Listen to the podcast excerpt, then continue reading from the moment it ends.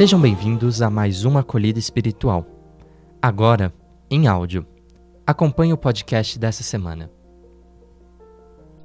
Celebração do Senhor Bom Jesus e da Festa da Transfiguração. No próximo domingo, celebraremos a festa do Senhor Bom Jesus. O maior exemplo de quem viveu a vocação com profundidade e total dedicação foi Jesus, Filho de Deus, que viveu sua vocação sendo bom durante toda a vida. Uma bondade que perdoou até os que lhe fizeram muito mal. A devoção ao bom Jesus está muito presente em diferentes lugares do Brasil. Essa fé nasce da certeza de que Jesus sempre está do lado dos que mais precisam, isto é, dos doentes, dos abandonados, dos leprosos, das pessoas portadoras de deficiências, das crianças e das mulheres. Jesus sempre esteve do lado daqueles que não eram amados.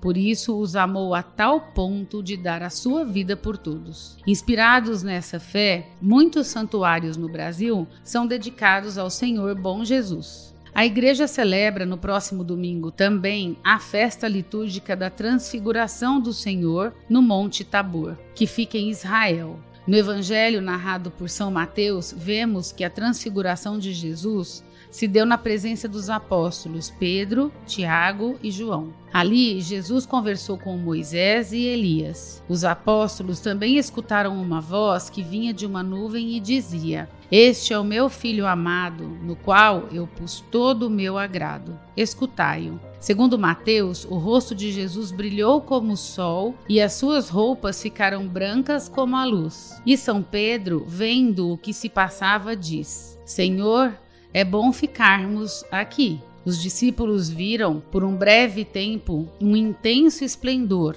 Sobre o que aconteceu na Transfiguração, São Tomás de Aquino dizia que esse acontecimento apareceu toda a Trindade: Pai na voz, o Filho no homem, o Espírito na nuvem luminosa. O Evangelho sobre a Transfiguração nos mostra que os discípulos ficaram fascinados a tal ponto de querer permanecer lá no aconchego de Jesus todo iluminado. Mas Jesus logo chama os discípulos para descerem do monte, para o local onde estava o povo. É muito significativa essa narrativa, pois nos mostra que o encontro com Jesus e com a tradição da salvação, representadas por Moisés e Elias, nos encanta muito, mas jamais pode nos paralisar, pois deve nos levar ao encontro dos que mais necessitam. Isso porque o centro da adesão a Jesus Cristo está no compromisso com o reino de Deus, tem a expressão na prática do amor incondicional. Mesmo que algumas práticas religiosas anunciem uma imagem de Jesus como bom,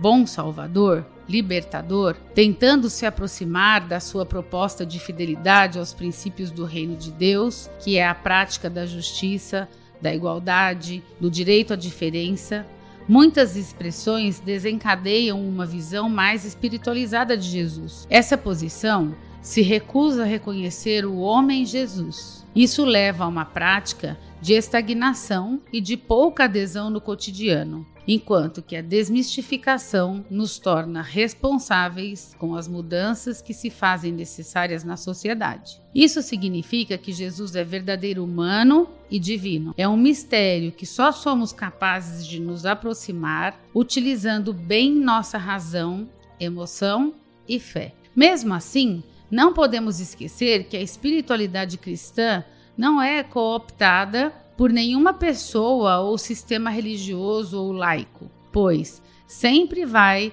além e desvenda a existência do ser humano em todas as circunstâncias, especialmente nas mais dramáticas da vida. Pare e pense. As representações de Jesus têm adquirido várias expressões durante a história. Dentre muitas destacamos: Jesus crucificado, Jesus ressuscitado, Jesus morto, Senhor bom Jesus, Sagrado Coração de Jesus, Sagrada Face de Jesus, Jesus Redentor, Jesus Libertador. Agora reflita sobre o significado de Jesus em sua vida. Pegue uma representação de Jesus que esteja ao seu alcance e faça um momento de oração agradecendo por ele estar presente em sua vida, em sua família, como também nos espaços profissionais e sociais. Essa foi a acolhida espiritual da SAEA para acompanhar outras, fique ligado nos nossos canais e redes sociais. Até a próxima semana.